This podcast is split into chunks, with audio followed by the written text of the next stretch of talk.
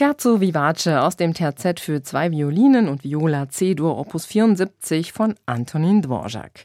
Es musizierten Daishin Kashimoto, Kotowa Machida und Naoko Shimizu. Aufgenommen wurde dieses Stück in der Kaiser Wilhelm Gedächtniskirche in Berlin, einem Bau, den die meisten Zeitgenossen eigentlich nur im nicht originalen Zustand kennen. Denn im Zweiten Weltkrieg wurde die Kirche schwer beschädigt. Um einen Wiederaufbau wurde zwar gestritten, aber einigen konnte man sich nicht. Und so blieb der Turm eine Ruine und steht seither als Mahnmal auf dem Breitscheidplatz, nicht weit entfernt vom Bahnhof Zoo. Zur Turmruine gab es in den 1960er Jahren einen vierteiligen Neubau von Egon Eiermann, bestehend aus Kirchenschiff, Kirchturm, Kapelle und Foyer. Schöner Schutt, Ruinen sind Thema heute in der SWR 2 Matinee. Und Ruine ist nicht gleich Ruine. Ulrike Plate ist Abteilungsdirektorin im Landesamt für Denkmalpflege Baden-Württemberg und Professorin an der Uni Stuttgart. Und mit ihr spreche ich nun darüber, wie man mit Ruinen umgeht, im Allgemeinen, aber auch im Besonderen. Guten Morgen, Frau Plate. Ja, guten Morgen. Konservieren statt restaurieren, konservieren statt rekonstruieren. Das haben wir vorhin im Beitrag über das Heidelberger Schloss gehört. Ist das Ihr Motto beim Umgang mit den Ruinen im Land?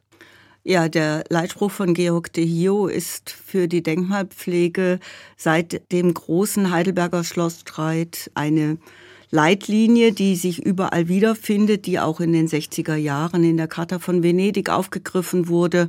Und das ist der Orientierungsfaden für uns. Wobei wir immer wieder bedenken müssen, dass die Frage, warum etwas Ruine geworden ist, wann es Ruine wurde, und was wir über das Gebäude davor wissen, das sind alles Aspekte, die sicherlich auch in Berlin bei der Diskussion um die Gedächtniskirche eine Rolle gespielt haben. Das ist ja gerade ein gutes Beispiel, weil ich den Eindruck habe, also Zerstörungen, die im Zweiten Weltkrieg passiert sind, gerne eben auch, oder die in einem Krieg überhaupt passiert sind, gerne auch als Mahnmal so belassen werden, wie sie am Ende des Krieges waren. Ja, die großflächigen Zerstörungen im Zweiten Weltkrieg haben für die Denkmalpflege auch eine besondere Herausforderung mit sich gebracht. Denn die Bedeutung von Monumenten für eine Gesellschaft, die ja über Jahrhunderte mit viel Energie und Lebenskraft zur Errichtung dieser Gebäude beigetragen hat, ist besonders hart. Das werden wir auch sicherlich jetzt in der Ukraine erleben, wenn der Krieg irgendwann mal vorbei sein sollte. Die Rolle von wichtigen zentralen Gebäuden Sie als Ruinen stehen zu lassen, ist für eine Gesellschaft manchmal nicht erträglich. Warum? Ja, weil sie für sie von so einer großen Identifikationskraft und Ausstrahlungskraft sind. Und sie brauchen es, um wieder heilen zu können. Und in diesem Diskurs befindet man sich. Für die Denkmalpflege spielt dabei eine sehr große Rolle. Mm, wenn es als Monument erhalten bleibt, den Diskurs hatten wir ja auch bei der Frauenkirche in Dresden, dann fehlt eben auch etwas.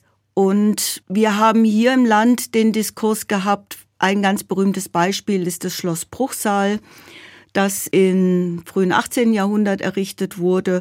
Und das Treppenhaus von Balthasar Neumann ist eben in der Kriegszerstörung dieser wunderbaren großen barocken Palastanlage erhalten geblieben.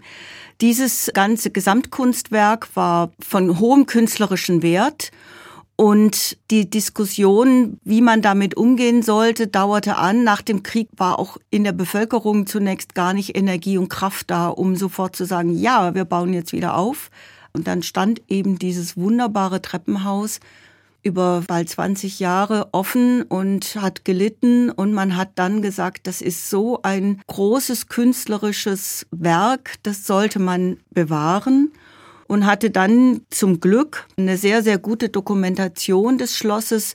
Das war ja auch so eine kriegsvorbereitende Maßnahme, dass in den 40er Jahren wichtige Monumente fotografisch dokumentiert wurden.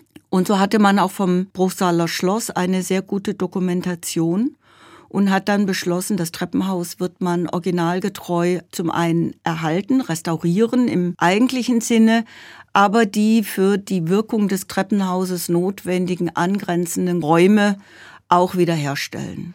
Und jeder, der schon mal dieses Treppenhaus betreten hat, auch mal diese Stufen emporgestiegen ist, der wird auch sagen, ja, das hat voll funktioniert und das ist also quasi eine Ehrfurcht, die man empfindet, wenn man auch diese Stufen hinaufsteigt. Ja, das ist ein großes Kunstwerk und das wirkt bis heute auf uns und es wäre sicherlich sehr, sehr schade gewesen, wenn man diesen Kraftakt nicht unternommen hätte.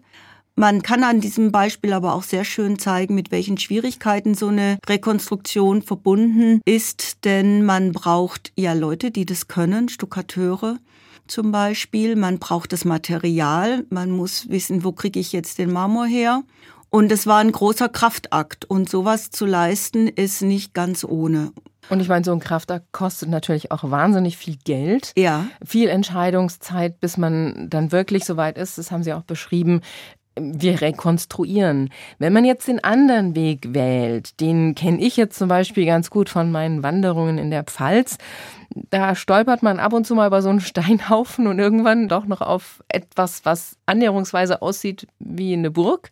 Wann entscheidet man sich für diesen Weg? Also das hängt vor allen Dingen natürlich mit der Bedeutung des Gebäudes zusammen. Und zwar je mehr Leute der Meinung sind, es ist das allerwichtigste Gebäude bei mir, hier vor Ort, hier in dieser Stadt. Das hängt sicherlich auch mit der Lage des Gebäudes zusammen. Mitten in der Stadt kann man so eine Ruine schlechter stehen lassen als im Wald. Und verfallen lässt man Ruinen selten. Meistens gibt es vor Ort Personen, Fördervereine, ehrenamtlich Engagierte, die aus romantischen Gefühlen oder aus Geschichtsbewusstsein heraus versuchen, wenigstens das Vorhandene noch zu erhalten. Ruinen sind ja oft dadurch entstanden, dass über viele Jahrhunderte hinweg sie als Steinbruch von der angrenzenden Bevölkerung für den eigenen Hausbau benutzt wurden und dadurch eben auch nur noch so wenig Reste erhalten sind. Und selbstverständlich gibt es auch immer wieder Burgruinen, die jetzt nicht vollständig aufgegeben worden sind, wo eine Tradierung da ist und dort nach wie vor Familienleben oder auch Bewirtschaftung ist oder ähnliches. Zum Beispiel die Tech, da ist der Schwäbische Albverein Eigentümer und betreibt eine Gastwirtschaft, die dort als Ausflugslokal und auch für Übernachtungen dient. Ja, oder manchmal habe ich auch eine Ruine und habe daneben noch ein kleines Museum oder einen kleinen Ausstellungsraum, wo mir dann signalisiert wird oder mal gezeigt wird, wie das mal ausgesehen haben könnte. Ist ja, ja auch eine Möglichkeit des genau. Konservierens. Also um vielleicht diese Fragestellung der Kriegsruine nochmal in der anderen Richtung darzustellen. Wir hatten vor allen Dingen in Stuttgart wiederholt die Entscheidung andersrum. Zum einen das Schloss ist keineswegs in der gleichen Weise rekonstruiert worden wie in Bruchsal. Da gab es ja auch lange den Diskurs, es abzureißen. Man hat sich dort teilweise auch auf eine Rekonstruktion entschieden. Aber was sehr spannend war, dass es eben auch in den heutigen Mittelbau, in den heutigen Empfangsräumen der Landesregierung eine Neuinterpretation durch Hertha Maria Witzemann, eine zeitgenössische Künstlerin gab. Die Räume wirken historisch, sind aber trotzdem, zumindest für den Fachmann, als Neuschöpfung der 50er, 60er Jahre zu erkennen. Und man hat sich dann eben auch in der Gestaltung aller übrigen Räume zeitgenössisch verhalten, was heute auch schon wieder eine Qualitätsschicht ist, die wir als Bestandteil des Denkmals erhalten wollen. Nun sind Sie ja Landeskonservatorin von Baden-Württemberg, also quasi die Frau in Baden-Württemberg, die zuständig ist dafür, dass unsere Ruinen schön aussehen, sage ich jetzt mal. Haben Sie denn eine Lieblingsruine, eine, die Sie besonders gerne besuchen oder wo Sie sagen, ach, da hat es besonders gut geklappt mit vielleicht der Rekonstruktion oder mit dem Belassen? Also ob die Ruinen schön aussehen, ist, glaube ich, gar nicht der Hauptimpuls der Denkmalpflege. Wir sind ja immer diejenigen, die sagen, wir möchten, dass die Geschichtszeugnisse erhalten werden, damit auch zukünftige Generationen noch die Möglichkeit haben, sich mit ihnen zu beschäftigen, sich mit ihnen auseinanderzusetzen, sie zu erforschen oder auch nur dort ein Feierabendbier zu trinken bei schöner Aussicht und die romantische Stimmung zu genießen. Aber ich habe tatsächlich eine Lieblingsruine. Das ist die Burg Leofels im Hohenlohischen, die für mich eine große Kindheitserinnerung birgt, die auch das Schicksal hatte, lange als Steinbruch genutzt zu werden und die bis heute in einer sehr schönen Zwischenphase zwischen nicht mehr heil, aber auch noch nicht weg erhalten ist. Und da habe ich einen persönlichen Bezug dazu. Und da kann man hinwandern? Ja, die ist öffentlich zugänglich. Dann wäre das doch mal eine Idee, die Burg Leofels im Hohenloischen. Da geht Ulrike Plate besonders gerne hin. Ich bedanke mich bei Ihnen, Frau Plate, für das Gespräch. Gerne. Vielen Dank für Ihr Interesse an dem Thema. Ulrike Plate war das. Sie ist die Landeskonservatorin des Landesamts für Denkmalpflege Baden-Württemberg und Professorin am Institut für Architekturgeschichte der Uni Stuttgart. In der SWR 2 Matinee sprachen wir über Ruinen im Land und wie man sie hegt und pflegt.